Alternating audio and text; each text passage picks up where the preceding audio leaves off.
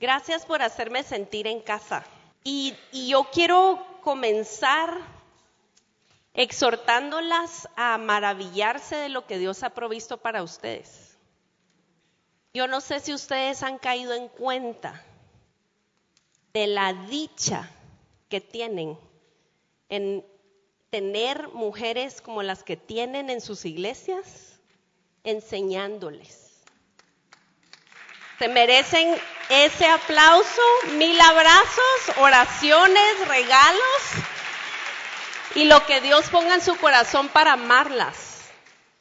Porque afuera está invadida, y afuera digo, afuera de, en muchas iglesias, invadido de mujeres que quieren no solo gobernar en la iglesia, sino decirle a las mujeres indirectamente que tienen derecho de eso y más y que son las consentidas de Dios y la, los ojos de Dios y la princesa de Jehová y el centro del universo y eso es una maldad.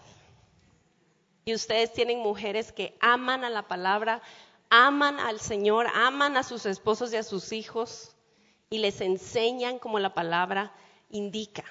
Y eso es una riqueza que no se puede ir a saco roto. Le doy tantas gracias al Señor por estar aquí hoy y por la bendición de, terminar el tiempo juntas para hacer una recapitulación de la porción que hoy hemos disfrutado. Nosotras estamos recibiendo algo, no para quedárnoslo, sino para salir y darlo, porque así es como Dios diseña las cosas en su reino. Entonces, vamos a, a regresar a Segunda de Pedro capítulo 1 y vamos a leer este, desde el versículo 3 y me voy a extender hasta el 13 porque necesitamos regresar y, y, y ver el contexto un poquito. Así que vamos a regresar.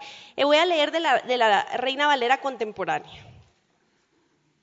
Dice, todas las cosas que pertenecen a la vida y a la piedad nos han sido dadas por quién? por su divino poder, mediante el conocimiento de aquel que nos llamó para, por su gloria y excelencia.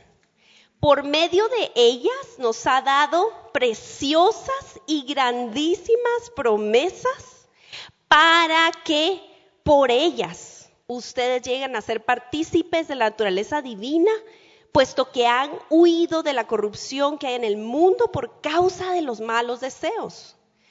Por eso, ustedes deben esforzarse por añadir virtud a su fe, conocimiento a la virtud, dominio propio al conocimiento, paciencia al dominio propio, piedad a la paciencia, afecto fraternal a la piedad y amor al afecto fraternal.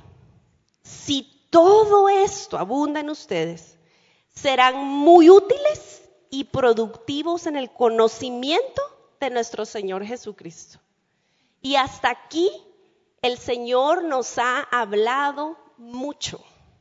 Y si regresamos a nuestras notas y hacemos esa pausa, esa cela, en nuestro tiempo solas, ya en nuestra casa, va el Señor a seguir hablándonos. Y continuamos hoy entonces en el versículo 9. Quien no tiene todo esto es corto de vista o ciego y ha olvidado que sus antiguos pecados fueron limpiados. Por eso, hermanos, procuren fortalecer su llamado y elección. Si hacen esto, jamás caerán. Y quiero continuar en el 11. De esta manera se les abrirán de par en par las puertas del reino eterno de nuestro Señor Jesucristo, eh, de nuestro Señor y Salvador Jesucristo. Por esta razón, Siempre habré de recordarles estas cosas, aun cuando ya las sepan y estén firmemente afianzados en la verdad que han recibido. Mientras yo tenga vida, es mi obligación animarlos y recordarles todo esto. Esta no es gente esta, esta gente que recibió la carta no es gente ignorante de la verdad de Dios ni de las promesas de Dios y ni siquiera están dudando de ellas. Es gente que está firmemente afianzada y de cualquier manera necesitan recordar. Recordemos no solo el contexto, ese, ese 1, ese 2, ese 3, sino quién está escribiendo esta carta. Yo no sé ustedes, pero a mí me anima la torpeza de la gente de la Biblia. ¿O seré solo yo? Yo me identifico con las debilidades de esos apóstoles, de esos discípulos, de esas mamás, de esas mujeres, con esos hoyos en los vasos de barro que Dios escoge y me anima en mi propia fe y en mi caminar. ¿Quién escribió esta carta? Esta segunda carta de Pedro. Ese pescador impulsivo que estaba Lili mencionando, también era olvidadizo. Él insistía en disuadir al Mesías de su misión y debió haber sido reprendido más de una vez. Porque en la escritura está registrado algo de lo que vivieron juntos. No está todo lo que vivieron juntos, está algo.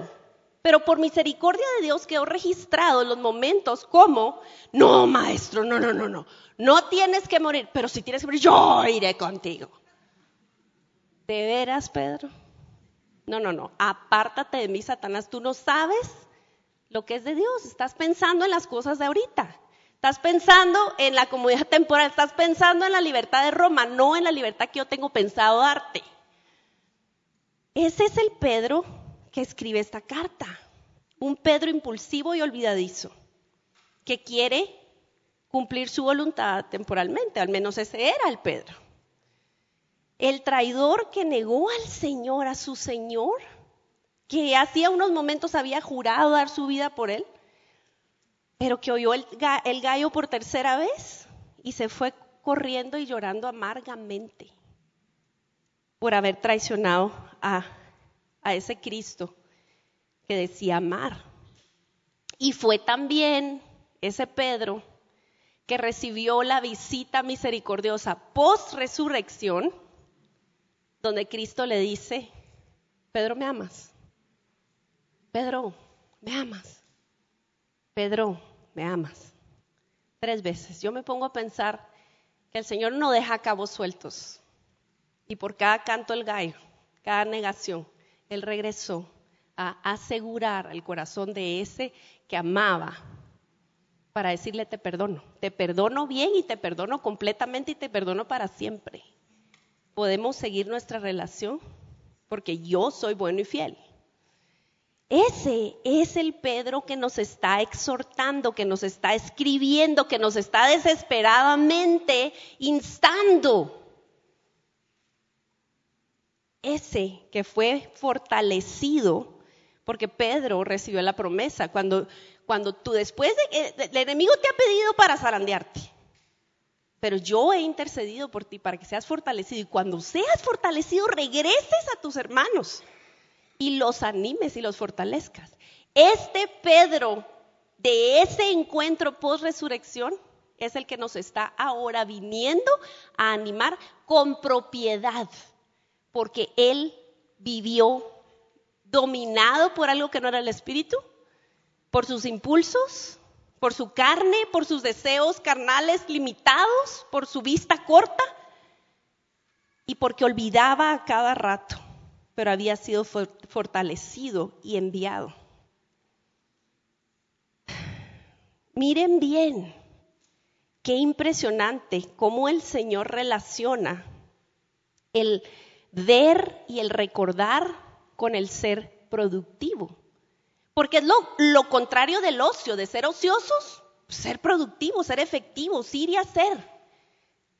Este reino, el productivo es el que mira y recuerda.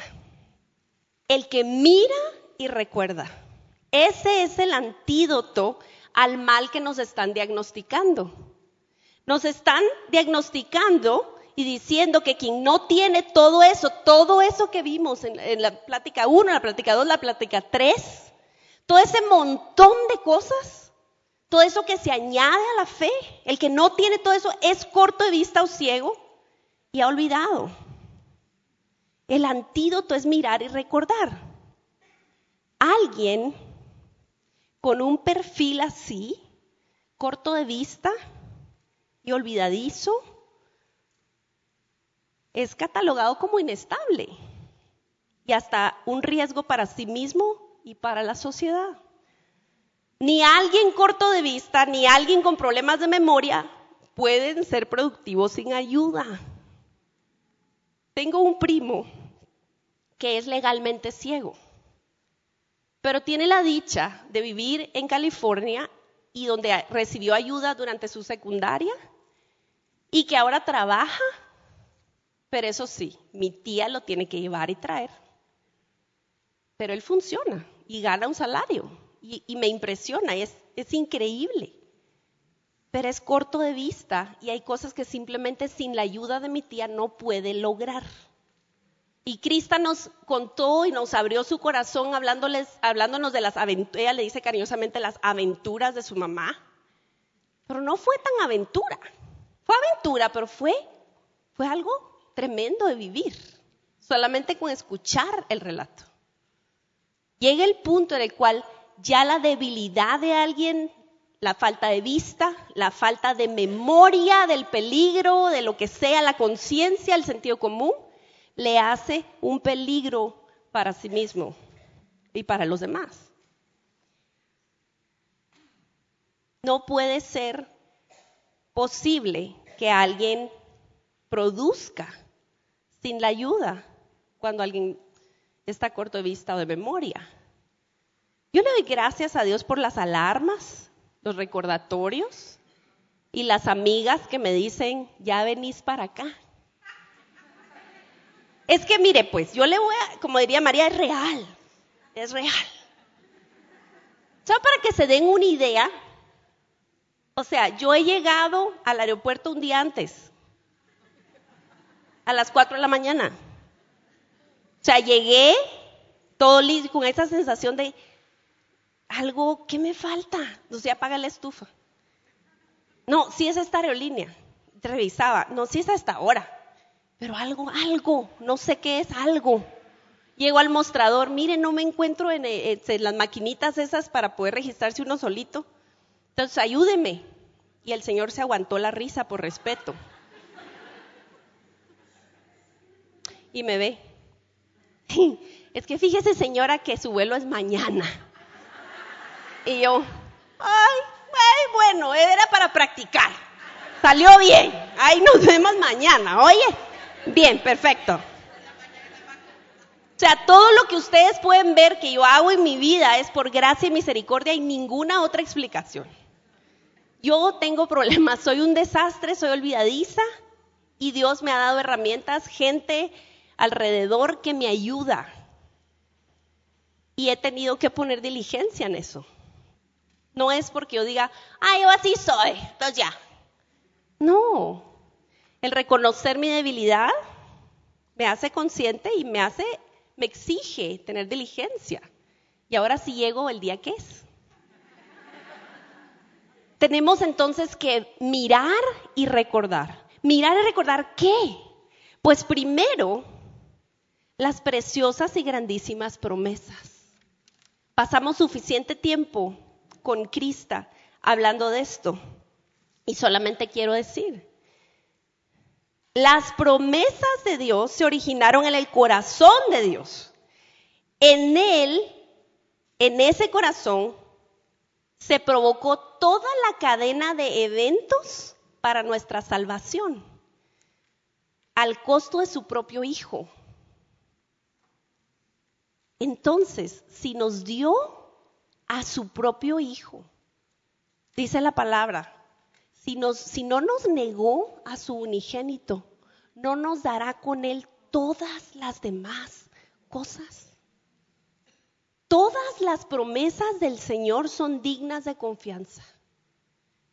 Y no quiero que me malentiendan. Creo que aquí ustedes están bendecidas con hombres y mujeres que les enseñan la verdad consistentemente y las desenfocan de ustedes mismas y las enfocan en la cruz, pero solo por si las moscas. Hay promesas que nosotras nos inventamos que Dios nos dio. Y oigo aménes que digo, ay, juela, ¿qué entendió? Ay, amén, amén. Porque usted tiene en la cabeza una promesa específica que alguien, un profetía por ahí le dio. Y usted es mío, yo lo reclamo, lo arrebato. Eso está de moda, ¿verdad? Lo de arrebatar y reclamar y etcétera. En realidad, todas las promesas de Dios apuntan a una, un, un gran mañana, que es ver a Cristo a los ojos. Llegar a la meta aprobadas no por nuestras fuerzas o habilidades, sino porque nos hemos refugiado en Cristo. La gran promesa es que llegaremos a la meta porque Él nos llevará. Entonces, todas sus promesas son dignas de confianza. Y con esto no quiero decir que Dios no habla específicamente porque lo hemos visto en nuestra vida. Hemos hoy recordado las veces que el Señor ha respondido una oración acerca de sanidad, acerca de provisión, acerca de quizás una palabra de aprobación y es personal. A mí me ha pasado que gente ha tenido un sueño y me dicen, mira, soñé algo, pero no sé qué significará. Y me lo dicen y yo sé exactamente qué es. Dios sí hace eso, pero no quiero que abusemos de eso. Y enfoquémonos en el gran, en la gran meta final, que es ver a nuestro Señor a los ojos. Tenemos que recordar tenemos que mirar y recordar. ¿Saben qué? Vamos y revisemos y regresemos al Antiguo Testamento y no leamos el Antiguo Testamento como moralejas, como historias sueltas que se tratan de otra gente y no del Señor. Veamos la gran historia de redención y cómo el Señor durante todos los milenios ha estado maquinando un plan de salvación que llevará al final con fidelidad. ¿Por qué? Porque eso nos dará lo que nos dijeron hace un momento, perspectiva eterna. Veamos cómo en Cristo se cumplió toda la ley y los profetas para la gloria de su Padre y para nuestro beneficio. Eso nos hará afianzarnos aún más y decir si el Señor cumplió que iba a vestirse de carne y hueso y bajar a este mundo polvoriento para vivir y sufrir, padecer y entregar toda su sangre hasta la última gota en intercambio por mí, ¿qué otra cosa no cumplirá? El que ha llamado es fiel. Dice Salmos 77, del 7 al 8 y luego brincar del 11 al 15. ¿Nos abandonará el Señor para siempre? ¿Acaso no volverá a tratarnos con bondad? ¿Se habrá agotado para siempre su misericordia? ¿Habrá puesto fin para siempre a su promesa? Salmo 77. Y ahora vamos al versículo 11. Es mejor que haga memoria de las obras del Señor Sí, haré memoria de tus maravillas de antaño, meditaré en todas tus obras y proclamaré todos tus hechos. Santo es, oh Dios, tu camino. ¿Qué otro Dios es tan grande como tú, Dios nuestro? Tú eres el Dios que hace maravillas, has manifestado entre los pueblos tu poder. Con tu brazo diste libertad a tu pueblo, a los descendientes de Jacob y de José. Señor, qué bien hace para mi alma recordar las obras que has hecho en la historia y en mi propia vida. Porque nuestra historia es solamente su historia. Es una partícula de la gran historia de Dios. Miran y recuerden las preciosas y grandísimas promesas. Todas y cada una son sí y amén en Cristo para los que hemos sido recibidos en su familia. Mira y recuerda el Evangelio. Mira y recuerda. Cuando aquí el texto dice, lo que pasa es que ustedes han olvidado que sus antiguos pecados fueron perdonados. En realidad, apoyarnos en nuestra propia prudencia, tener falta de diligencia. Hoy que hicimos ese ejercicio de apuntar en dónde me falta diligencia. Yo le dije a, Lili, ¿sabes qué? Para mí, para yo entenderlo mejor, la pregunta que me hice es, ¿en qué estoy teniendo incredulidad? Porque la falta de diligencia está conectada el 100% de las veces con incredulidad. Yo no creo que Dios sea tan bueno. Yo no creo que Dios me ame lo suficiente. Yo no creo que valga la pena. El Señor, acabamos de leer que el Señor Jesús, por el premio que tenía frente, perseveró y soportó el oprobio de la cruz. Cada vez que me falta diligencia, lo que realmente tengo que revisar es en qué estoy teniendo incredulidad de quién Dios es y quien ha dicho que Él será y es para mi vida. Mira y recuerda el Evangelio. Nuestros pecados antiguos han sido perdonados. ¿Qué es el Evangelio en una oración? Que Cristo murió por pecadores, de los cuales yo soy el primero que cuando yo estaba muerta en delitos y pecados, en el día asignado, Cristo murió por mí para rescatarme de mí misma, de mis pecados, de la muerte y de la ira de Dios. Si yo me enfoco en eso, voy a tener ese, esa obediencia gozosa, esa obediencia amorosa de la cual nos acaban de hablar. Nuestra oración tiene que parecerse a las oraciones de la gente que entendió el verdadero valor del Señor. Ningún discípulo murió sin haber padecido. Ningún discípulo llegó a conocer al Señor sin haber sufrido y sin haber sufrido gozosamente. Lo que, Lili nos acaba de exponer acerca del sufrimiento. Yo me uno a ella. Si usted todavía se está retorciendo un poquito y dice, ay, qué pesada bien suavecita, pero qué pesado, ¡ay, qué pesado eso! Pues me uno a, Lili para que, las dos le caigamos mal. Y quiere extenderse un poco en el tema, mi libro es acerca del sufrimiento en la vida cristiana. ¿Por qué? ¿Porque me gusta el tema? No, porque es necesario, porque nuestro gozo nunca será completo si no comprendemos eso, que es parte de la vida cristiana. ¿Cómo oraba Pablo? Mire lo que dice en Efesios 1, 17 al 21. ¿Qué, ¿Qué pide un hombre que ha entendido que para él el vivir es Cristo, el morir es ganancia? ¿Qué pide una mujer que ha entendido que su vida solo tiene valor si está escondida en Cristo y que nació de nuevo para morir a ella misma?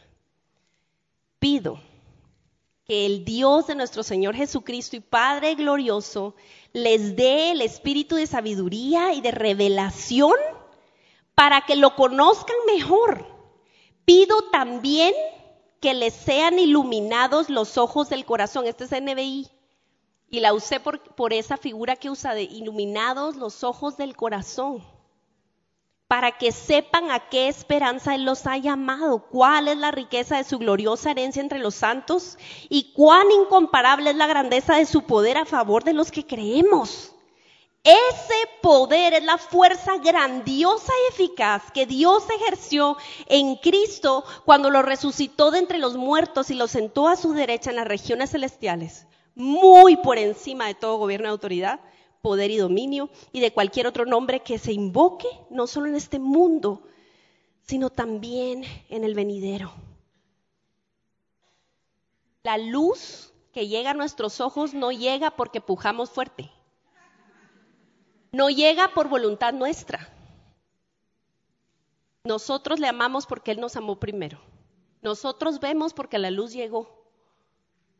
Por eso se anuncia en Navidad Por eso se le anunció a los pastores, traemos noticias de gran gozo, porque la luz llegó.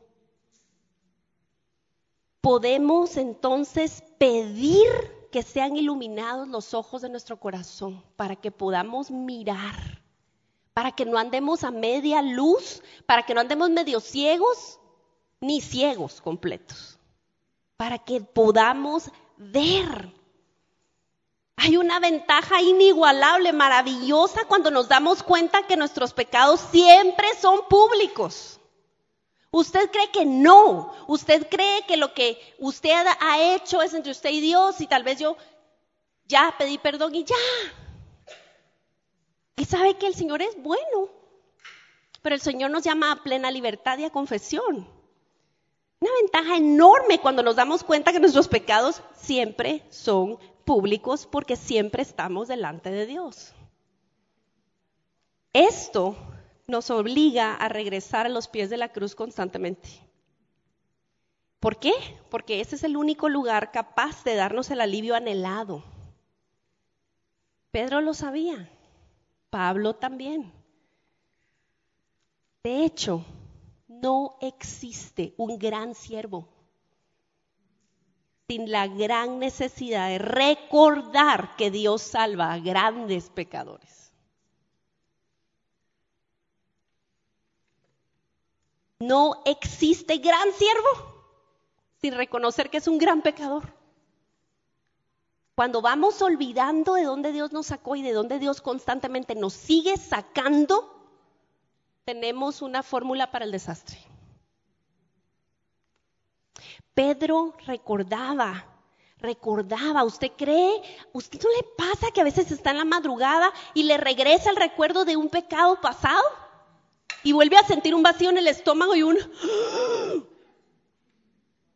Puede ser de hace dos días, puede ser de hace 20 años. y ahí hay una pequeña cancha de oportunidad para que el enemigo juegue con su mente. ¿Cuál es el alivio? Mirar y recordar. Mirar y recordar. Mirar y recordar el Evangelio. Mis pecados han sido perdonados. Yo soy dichosa, yo soy bienaventurada porque he llorado mi pecado, he confesado mi maldad y el Señor es fiel y justo para perdonarme de toda maldad.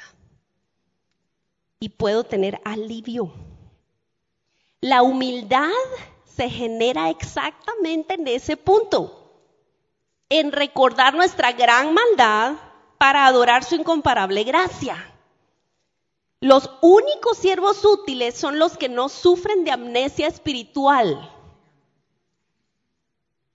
Quieren ser productivas, quieren ser diligentes, quieren añadir a la fe todo el montón de cosas que en realidad, si usted se fija, ¿no ve un paralelo entre eh, el famoso fruto del Espíritu y esa lista? No se piense que es una lista como de supermercado donde usted va a tachar, ah, virtud, ya, paciencia. No, es un fruto que va creciendo. Es, esto es perfecto. Tiene gajos adentro es uno solo y va creciendo y uno invade al otro y uno traslapa al otro y entre más paciencia entonces es porque hay amor y porque hay conciencia de, de, mi pecado, pero entonces de la gracia de Dios y va creciendo.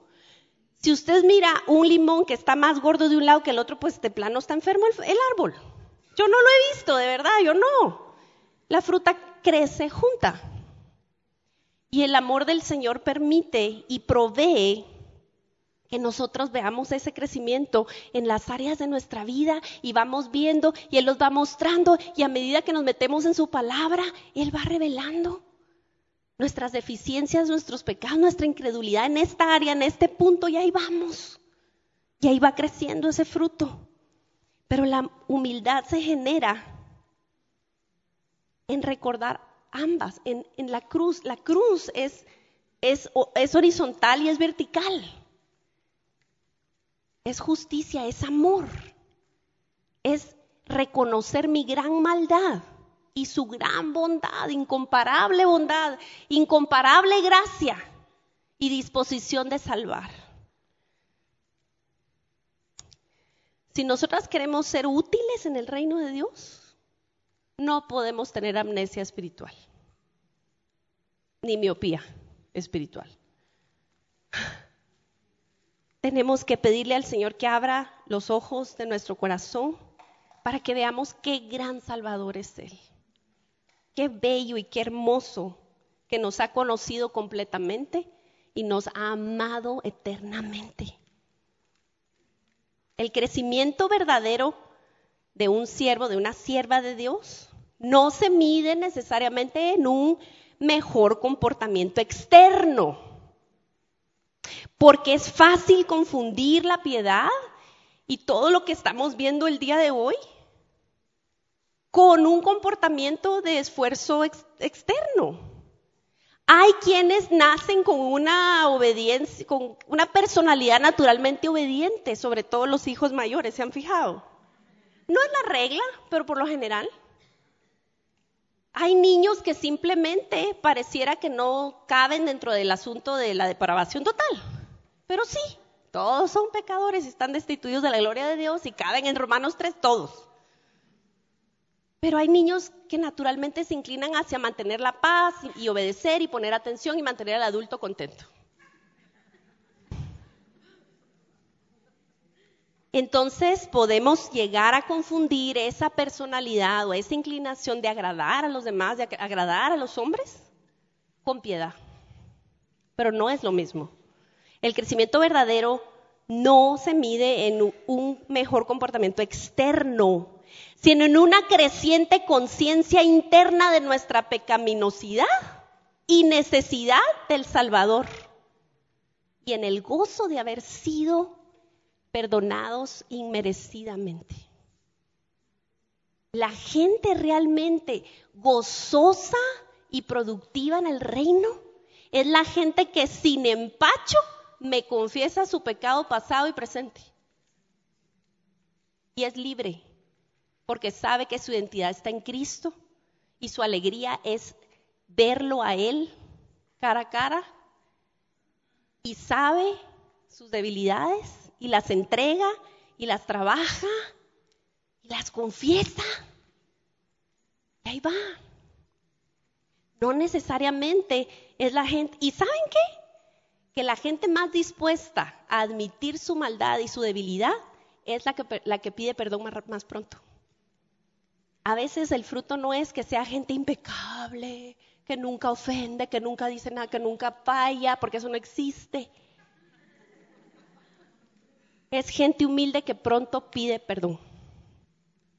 Yo quiero morirme habiendo aumentado mi capacidad de reconocer mi error, mi pecado y de pedir perdón más rápido. Porque eso requiere dominio propio y muerte a mí porque es humillación. En este reino madurez no es sinónimo de independencia, sino todo lo contrario. Vemos como Pedro le dice más, más abajito, ya los, aunque ya lo sepan y estén firmemente afianzados. No es un insulto que nos regresen constantemente a lo básico. Como bien se ha dicho en muchas ocasiones, gente brillante, el Evangelio no es el ABC del cristiano, es A a la Z del cristiano. Regresar y recordar que Cristo murió por pecadores y que yo soy el primero, eso es lo que sostiene verdaderamente al creyente. No es un insulto que nos vuelvan a recordar porque lo básico siempre es lo mejor. Nada supera al Evangelio y de hecho lo necesitamos más a medida que avanzamos. ¿Sabe que hay más peligro cuando pilotea un avión un piloto experto o muy experimentado de muchos años que un novato? ¿Por qué? Sí, porque el experimentado ya se confía mucho en lo que sabe, ya ha volado tantas veces, ya ha atravesado tantas No, no, no, no necesitamos revisar, no, no, no, no necesitamos el manual. ¿El novato? Ay, ay. Y por eso yo siempre le pido al Señor que cuando nos provea oportunidades de compartir, sobre todo en plataformas públicas. Nunca, nunca nos quite los nervios. Yo, yo no le pido al Señor no acostumbrarme a decir, ah, ya vine. No, Señor. No, tengo que ir al baño como cinco veces. Le pido al Señor eso siempre. ¿Por qué? Yo no quiero apoyarme en mi propia prudencia, habilidad o, cariño, lo que sea, porque estoy en peligro. Eso es más vulnerable que si yo reconozco que no puedo.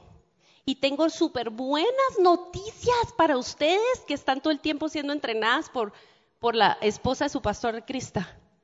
Viniendo para acá en el carro, su oración consistió en decir, Señor, tú sabes que yo no puedo. Tú sabes que no puedo, yo no puedo hacer esto.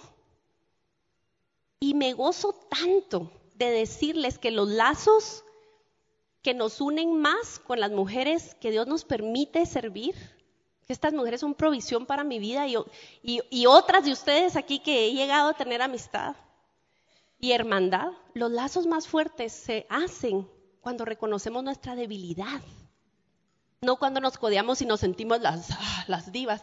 De divas, María sabe. Sí, sí o no. Te codeas con divas. No, porque ella no es diva, no. No, el Señor la rescató de eso. Amén. ¿Verdad? Sí. No, no, no, no, aclarémoslo. ¿Por qué? Porque viene de un mundo en el cual sí, este, yo me pavoneo de mis habilidades, de mis seguidores, de mis contratos, de mis... En el reino de Dios. Entre más reconocemos nuestra debilidad, entre más estamos conscientes de nuestra, de nuestra fugaz existencia y de nuestra poca importancia en el gran panorama de las cosas, nos amamos más, mostramos más madurez y más necesitamos el abrazo del Señor. No porque ya lo sepamos y estemos firmemente afianzados, se vuelve innecesaria la noticia del buen, de la buena noticia del Evangelio. Lo necesitamos más y más a manera que avanzamos. Entonces, la primera parte es mirar y recordar, mirar y recordar. Mirar y recordar las preciosas promesas, mirar y recordar que hemos sido perdonadas. Mirar y recordar ese Evangelio. Y la segunda parte del texto habla de fortalecer nuestro llamado y elección. Y esto aquí es duro, porque si lo leemos superficialmente o fuera de contexto, muchas de nosotras podemos tener la tentación de pensar, está diciendo que yo tengo que ayudar en mi salvación. Ay, no, tengo que estar bien busa, decimos en Guatemala, bien así, este, ¿cómo, cómo se diría aquí? ¿Sí? Bien lista, bien hábil, bien fortachona, para poder comprobar que soy digna y entonces ya llegar a la meta. Pero no dice eso, porque fortalecer nuestro llamado y elección comienza y termina en mirar y recordar. Fortalecer y confirmar nuestro llamado tiene el origen en ese mismo corazón que nos quiso cuando estábamos totalmente incapaces de hacer algo. Ese es nuestro descanso y nuestra alegría. Esto no empieza diciendo, bueno, échenle ganas. A ver quién puede. Ahí los miro en la meta. Si vamos a mirar y recordar, nomás así parafraseado, Ustedes me pueden recordar la salida de Egipto, cuando el pueblo estaba en cautiverio. Las acciones, el origen, el llamado de Moisés, que es solamente una figura de Cristo, del, Mesías que iba a venir, ¿dónde empezó a pasar todo? El éxodo empezó con un bebé. ¿Quién hace los bebés? ¿Quién proveyó protección para el bebé? ¿Quién proveyó esas circunstancias donde la hermanita le dice, yo tengo quien cuide al bebé? Cuando la mamá lo pone en el río, el río, la corriente, qué casualidad. Qué justo, la princesa de Egipto se estaba bañando y mira, qué bebé más hermoso, yo lo, lo quiero. O sea, Dígame nada más quién origina todo eso. Y luego, el Señor provee este, esta figura de salvación que es Moisés. Y va y se enfrenta con Faraón. Y le da las palabras, le da las instrucciones, quién hace las plagas. Y luego dice, mira, pongan sangre sobre el dintel de la puerta. Y todos los que estén ahí adentro de la casa se van a salvar. Ya, sin preguntas. Pues lo hacen. Y salen. Y hoy ya vimos con María, se abre el mar, pasan. En el desierto, ya después de que tienen su altar, sus piedras, su recordatorio, hasta que los tiene bajo sus alas, así como esa gallina con los pollitos. Hasta que el Señor los rescata, los tiene, les dice, ustedes son míos, ¿ok? Ahora les voy a explicar cómo se vive aquí en mi casa. Y les da los mandamientos. ¿No nos dice algo ese orden? He aprendido un poquito, pero un poquito a comprender esa dinámica, especialmente a partir de que nos volvimos papás, mi esposo y yo, por adopción dos veces. Somos papás de cuatro, eh, los dos primeros por el milagro de la biología, las dos chiquitas por el milagro de adopción. Ahorita mis niños tienen eh, Hanna Isabel 16, Juan Marcos, el único varón, Dios lo bendiga. 14, Evelyn tiene 13 y la chiquita Darlia Alejandra tiene casi 12 y está muy orgullosa de ese asunto porque ya está grande, dice ella. Bueno, para unas cosas le conviene decir que está grande y para otras es muy chiquita y pobrecita yo. Bueno, pero entonces, este, puedo decirles que cuando uno decide adoptar, porque ha entendido el llamado de Dios, eh, nuestras niñas vinieron de seis años y medio, la chiquita, y al año adoptamos otra vez a Evelyn, este, adoptamos otra vez, punto y aparte a Evelyn. porque la adoptamos solo una vez. Eh, usted ya sabe, tengo aquí a mi editor metido en la cabeza. Este, cuando tenía nueve años y medio, entonces fue un proceso muy consciente para todo el mundo. Mis hijos mayores tenían en ese momento, la primera vez que empezamos todo el rollo, diez años y ocho años. Entonces todo el mundo estaba muy consciente de la situación, lo cual aportó muchas ventajas y muchos retos también. Pero recuerdo perfectamente bien la sabiduría de mi esposo, el primer día que vino eh, nuestra chiquita, la fuimos a traer con globos, con regalos, tenía un pastel en la casa y fue uno de los días más felices de nuestra casa. Y llegamos a la casa y ella entró por la puerta y mi esposo dijo, esta es tu casa. ¿De quién es esta casa? De ustedes. No, no, no, es tu casa. ¿De quién es esta casa? mía, e, es nuestra, ok. Y le dio el tour por la casa. Y entonces, este, nos sentamos a la mesa la primera vez, los cinco, y él dijo, mira, ahorita estamos bien contentos, todos bien emocionados, y tú te estás portando perfectamente bien. Pero sabemos que va a llegar un momento en el cual te vas a portar horriblemente mal te queremos decir que tú eres López García para siempre. Y que si Dios nos permite y que tú te cases, yo te voy a entregar.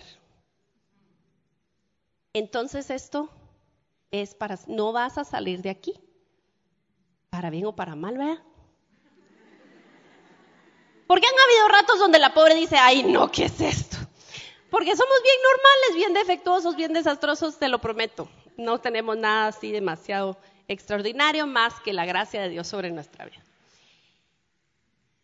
Entonces puedo captar en una manera minúscula que Dios no está diciendo fortalezcan, confirmen, ejerciten, sean diligentes en su llamado y elección para ver si se quedan. El Señor está diciendo, esta es mi casa, esta es nuestra familia y aquí las cosas se hacen así. Entonces, porque ya somos hijas, podemos rogarle a Dios que abra los ojos de nuestro corazón, nos ilumine, nos recuerde las promesas preciosas y grandísimas, nos recuerde su amor en la cruz del Calvario, nos recuerde nuestra identidad para que entonces corramos y no perdamos de vista nuestra meta. Tampoco perdamos de vista el por esto, porque esa es una conexión que es muy, muy potente. Por esto, ver la lista ahí arriba del 5 al 7, del versículo 5 al 7, sin raíces en las promesas de Dios y sin los lentes del Evangelio, es desesperante.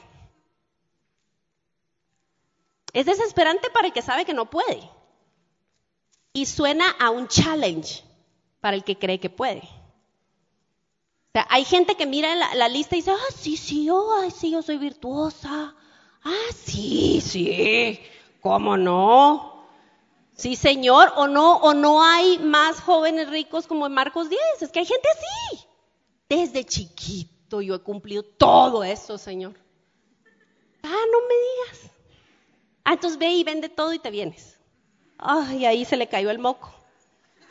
Si vemos esa lista suelta, fuera de contexto, sin raíces en las promesas del Señor, sin los lentes del Evangelio, o lo consideramos una causa perdida o lo consideramos como un challenge para comprobar nuestra osadía, nuestra capacidad. Y ninguna de esas dos opciones puede ser. Miren lo que dice Gálatas 3, del 1 al 3. Este es NBI, otra vez. Pero usted léalo en la versión que traiga. Gálatas torpes. No es sutil, ¿verdad? Gálatas torpes, ¿quién los ha hechizado ustedes ante quienes Jesucristo crucificado ha sido presentado tan claramente? Solo quiero que me respondan a esto. ¿Recibieron el Espíritu por las obras que demanda la ley o por la fe que aceptaron el mensaje? ¿Tan torpes son? Después de haber comenzado con el Espíritu, pretenden ahora perfeccionarse con esfuerzos humanos. Que Pablo está diciendo prácticamente es, no fuimos ni seremos salvados por obras, jamás, para que nadie se gloríe nadie se jacte. No seremos nunca salvadas por obras, somos salvadas para obras. Es una diferencia abismal. Luego de que el Señor nos tiene, nos rescata, nos abre los ojos, nos abre los oídos, empezamos a ver. Ok, ahora empieza la santificación. Ya fuimos justificados, ahora seremos santificados no es por obras, es para obras. Hebreos 4, del 1 al 2, dice, por eso temamos a Dios mientras tengamos todavía la promesa de entrar en su reposo. No sea que alguno de ustedes parezca haberse quedado atrás, porque la, la buena nueva se nos ha anunciado a nosotros lo mismo que a ellos, pero de nada les sirvió a ellos el oír esta palabra, porque cuando la vieron no acompañaron con fe en realidad, lo que acabamos de ver, sin fe es imposible agradar al Señor. Fe en las promesas del Señor, en la obra de Cristo que fue terminada. Oí recientemente la historia que está en, algún libro que fue eh, publicado hace muchos años, es una, historia de la vida real, pero quizás ustedes, conociendo gente de Acapulco, de Cancún, ayer mismo estábamos platicando en la mesa de historias en alta mar que dan, que dan respeto por el mar, que no podemos confiarnos, ¿verdad? Eh, esta familia salió en un, barquito a, un lugar donde se hacía snorkel, en alguna playa del Caribe. Y entonces la señora vio que estaba bien bonito, bien transparente, y se bajó del, del barco con su snorkel para explorar. Cuando en eso pasaron unos minutos, pasaron, qué sé yo, media hora, y empezó a darse cuenta que estaba alejándose del barco. Y empezó a asustarse, empezó a tratar de nadar de vuelta al barco y no pudo. Y entonces pidió ayuda, gritó, ¡Ah! y su esposo sin pensarlo se tiró al agua. Pasaron seis horas en el mar. Él era experto nadando, entonces resistió. La corriente se la llevó, nunca la alcanzó. Se subió de vuelta al barco. En, ya esto ya había caído la noche. ¿Qué iban a hacer? En fin, que dio la madrugada. Regresaron al motel donde estaban hospedándose y alguien del motel, cuando ya estaba rompiendo la mañana, le dijo, yo conozco bien las corrientes, ¿por dónde se quedó su por dónde, estaban cuando esto pasó? Regresaron al punto y él dijo, ok, sé que la corriente va para tal lugar. Fueron, la encontraron a 20 millas de donde originalmente estaban explorando. La ilustración que Lili dio del río es excelente. ¿Por qué? Porque quiero decirles que la vida cristiana realmente no es en tierra firme, es en el agua. ¿Por qué quiero usar esta ilustración? Porque aquí el asunto es o pataleamos o retrocedemos. No hay intermedio, no es aquí me quedo, me quedo, que me salga mo, no. Eso no se puede. La vida cristiana no es así. O estamos avanzando o estamos retrocediendo, pero no hay intermedio. O estamos enfocadas en mantenernos en medio del río, haciendo nuestra parte con la manita para acá, con la manita para acá, con la patita para acá. Porque el Señor provee salvación, provee el, salvavidas. No es nuestro yugo, lo que se nos manda hacer no es un trabajo imposible. Porque para Dios no hay nada imposible. Él nos está mandando a hacer algo que Él está a nuestro lado y que Él ha hecho a nuestro favor. O estamos enfocadas rogándole al Señor, Señor, ábreme los ojos, quiero deleitarme en ti, quiero que tú seas suficiente, quiero que, que seas mi alegría. Quiero estar satisfecha en ti, pataleando, gozándonos en nuestra salvación o retrocediendo. No hay otra opción. No hay otra opción. El Señor ya lo dio todo y se nos ha recordado varias veces hoy. Una vez más, esta confirmación de nuestro llamado, esta diligencia está enraizada en las promesas que Dios ha provisto, en el Hijo que Dios ha provisto y en la fidelidad que nos ha mostrado.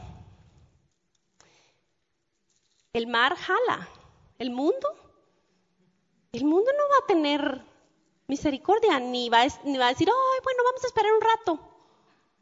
No, la corriente avanza.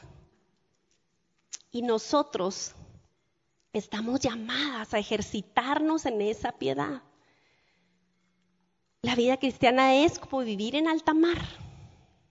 No hay intermedios. La maravillosa, gloriosa noticia es que la marca del cristiano verdadero, de la cristiana verdadera, es que deseamos con todo nuestro corazón lo que queremos llegar a ser. Queremos llegar a derrochar ese fruto del Espíritu. Y queremos odiar cada vez más nuestros viejos pecados y los más recientes también. Porque usted sabe cómo es increíble, pero nunca vamos a graduarnos Nunca vamos a grabar. No más usted se siente victorioso en un área y le brinca otra liebre. Somos, somos un, tonel casi sin fondo de maldad. Es que no medimos el nivel de maldad que somos capaces. Es tan grave nuestra condición que no hubo otra manera de salvarnos más que, el rey del universo, el verbo, se pusiera carne y hueso para padecer una muerte y muerte de cruz. El nivel de nuestra maldad exigió que el dueño del mar entero y de las galaxias que aún ni siquiera hemos explorado bajara y se humillara. La marca de que estamos avanzando en nuestra fe es una conciencia de que queremos amar al Señor más de lo que, lo que hacemos actualmente. ¿Estamos conscientes que hay tanto más que amar de Cristo? ¿Estamos conscientes de que hay demasiado de Él que no comprendemos y misterios que no nos vamos a atrever a querer adivinar de Él? Nuestro avance no necesariamente es visible todas las veces, aunque hay evidencias y todo lo que hablamos en la mañana no se va a saco roto. Yo espero que haya un impacto en Cuernavaca. No una explosión, no hay una llamarada de tusa, como decimos en Guatemala, sino que salgan de aquí equipadas y cargadas, porque una marca inequívoca de que el Espíritu está trabajando en una mujer es que necesita compartir la buena noticia. Sale gozosa y también quebrantada por el mundo que se va al hoyo. Y ustedes van a empezar a querer orar, a querer atravesarse a esa amiga en la oficina, a, esa comadre, y, va a empezar a, ver una necesidad de construir un puente hacia esa persona difícil de la cual nos exhortaron hoy. Y se va a empezar a notar externamente. Pero la marca es que profundamente deseamos agradar al Señor y sabemos que en nuestras fuerzas no lo podremos lograr. Ese, eso de jamás caerán suena, suena fuerte. dice, ¿verdad? Que procuren fortalecer su llamado y elección. Si hacen esto, jamás caerán. ¿Saben una cosa? Alguna vez me dijo un pastor que me ha bendecido mucho y sobre todo en un par de años pasados que hemos he pasado por situaciones que nunca pensé atravesar, que también ustedes se han dado cuenta cómo el Señor no nos suelta toda la historia de un solo porque si no, no nos metemos, ¿verdad? Nos deja, es suficiente. Ánimo para que digamos, ah, está bueno, Señor, sí, sí, sí, sí, sí. Y luego empieza el proceso de santificación y decimos, ay, esto es verdad pero siempre fiel Él, siempre bueno. Y dentro de todo el proceso que hemos estado viviendo, eh, pues en una ocasión yo, eh, mi esposo y yo estábamos eh, platicando con este hombre. Yo le digo, ay, yo siento que no actué como debería en esta situación y me faltó convicción y, quizás fui torpe en decir lo que tenía que decir. Y ustedes saben, ese como remordimiento, ¿verdad? Y él me dijo, mira Aisha, mis hijos regresaban del kinder con dibujos, una bola y palitos. Y me decían, ese sos tú, papi. ¿Y sabes qué? Yo lo, pongo, yo lo ponía en la refri y lo veía y me enorgullece y me, y me, me gozaba tanto esos dibujos.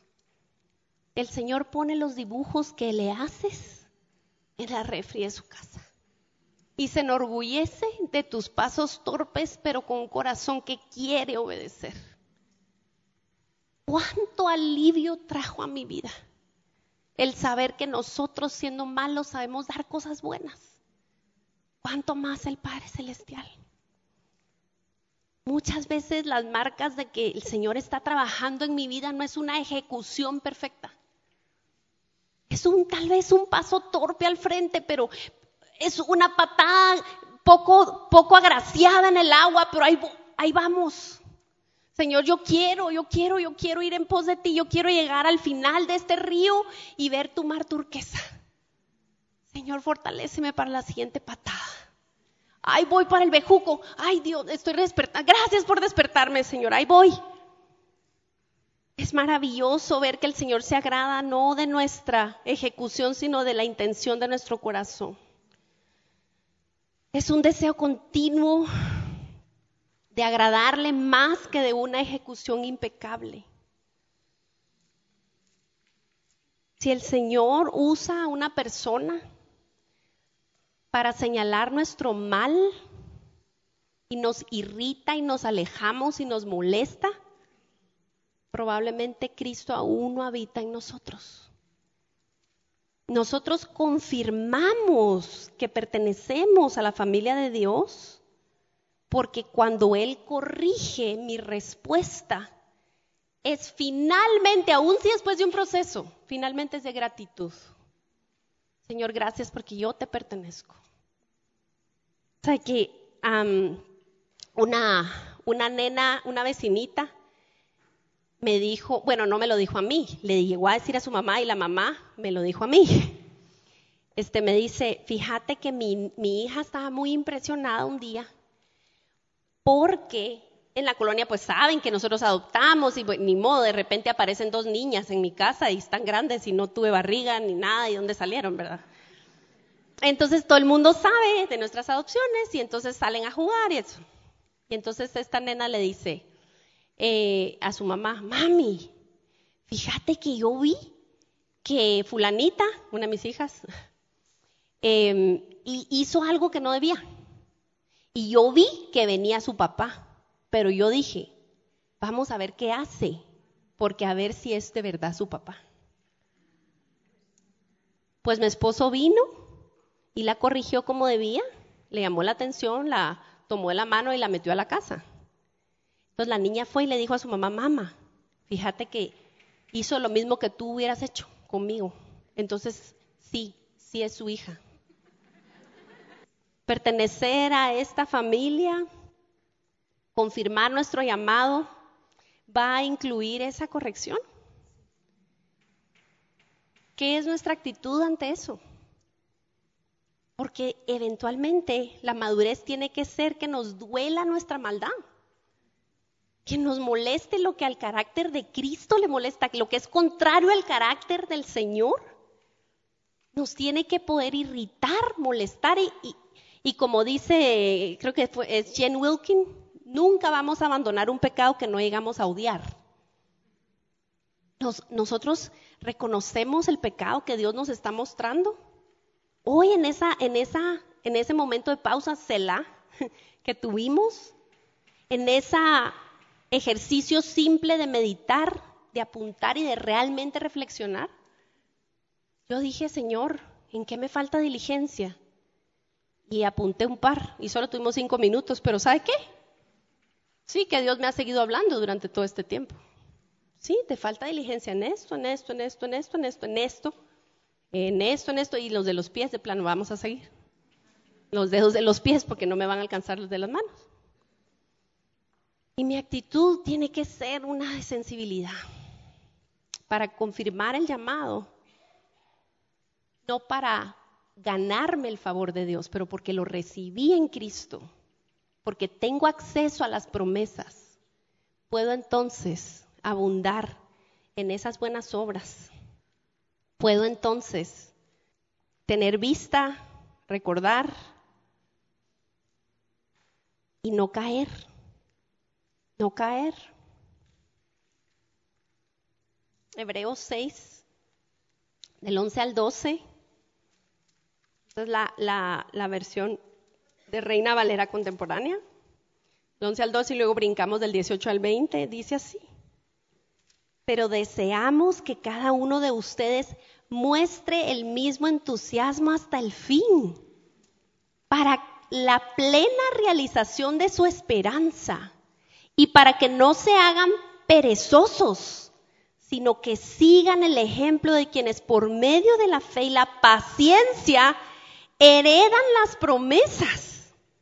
Para el 18, para que por estas dos cosas que no cambian, arriba se refiere a las promesas y el juramento que Dios ha hecho, y en las que Dios no puede mentir, tengamos un sólido consuelo los que buscamos refugio y nos aferramos a la esperanza que se nos ha propuesto. Esta esperanza mantiene nuestra alma firme y segura como un ancla. ¿Le parece casualidad que haga referencia a algo de agua? Y penetra hasta detrás del velo, donde Jesús, nuestro precursor, entró por nosotros y llegó a ser sumo sacerdote para siempre, según la orden de Melquisedec. Nosotros podemos mantener el mismo entusiasmo hasta el fin Podemos llegar a tener esa esperanza al costo, sí, de la manera de Dios. La paciencia, ya nos dijeron, no viene con polvitos de hada, no viene de doblar rodillas y luego sentir algo cálido y ya, ya, la varita mágica, no. Vamos a pasar por el fuego. Pero tenemos acceso a esas promesas grandiosas, preciosas, para tener un sólido consuelo si es que buscamos refugio en Cristo. Nosotras estamos invitadas a ver y recordar, a mirar y recordar. Nosotras, miren, vamos a tropezar y de repente nos va a revolcar el mar, como me pasó una vez en Acapulco y salí con el pelo aquí, con arena, pero mi orgullo pudo más y me paré y dije, ojalá que nadie me haya visto, casi me muero, pero no importa. Abogado tenemos. Quiere decir que nuestro buen Padre sabe que somos de barro y precisamente por eso ha provisto a su precioso y único Hijo amado para cubrirnos de su justicia perfecta podemos ver y recordar. En eso consistirá el fortalecer y confirmar el llamado que recibimos y vamos entonces a poder añadir a nuestra fe por gracia. Separados de Cristo, nada podemos hacer. El que nos llamó es fiel. El que comenzó la obra la terminará. Y el que ha, sido colocado en la mano de Cristo, nada arrebatará. Y la que está viviendo en esta mano, bueno, en la mía, en la del Señor, va a querer con todo su corazón añadir a su fe todo lo que hoy hemos recibido.